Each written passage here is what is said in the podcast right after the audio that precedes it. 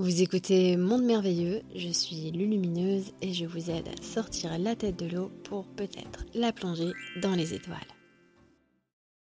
Est-ce que le fait que la conception d'un enfant soit médicalement assistée a une incidence énergétique ou autre sur l'âme qui vient s'incarner?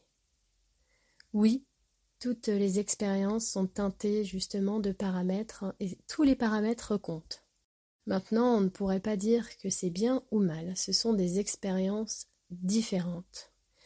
En effet, un couple qui va passer par la procréation médicalement assistée va avoir lui-même un processus d'épreuves.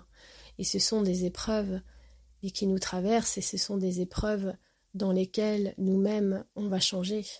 On va se poser des questions, on va transcender des choses. Souvent, on va refaire, euh, on va faire monter des mémoires. Ça va nous permettre justement parfois un travail en profondeur et c'est pour ça qu'il nous sera en quelque sorte proposé de passer par ces expériences. Au niveau de l'âme elle-même, elle fait aussi une expérience dans ce processus et c'est comme si toute une équipe avait décidé de travailler sur la question de l'autre côté avec l'âme qui vient s'incarner et puis euh, du côté de la matière avec les âmes incarnées qui essayent justement d'accueillir cette nouvelle âme tous ensemble se retrouvent dans un processus créatif qui leur permettra euh, de franchir des étapes de conscience. Quelque part, cela permet également de sacraliser aussi euh, la naissance, hein. quand on a mis justement tellement de volonté, d'effort, hein, qu'on a franchi diverses étapes que d'autres n'ont pas à franchir. Hein.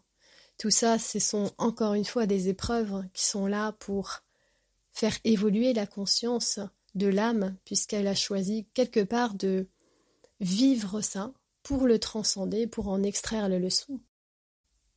Mais il ne faudrait pas voir quelque chose qui soit mieux ou mal, encore une fois. On, verra plutôt le fruit de l'expérience, les transcendances que ça a permis, les bénédictions que cela a permis, les compréhensions.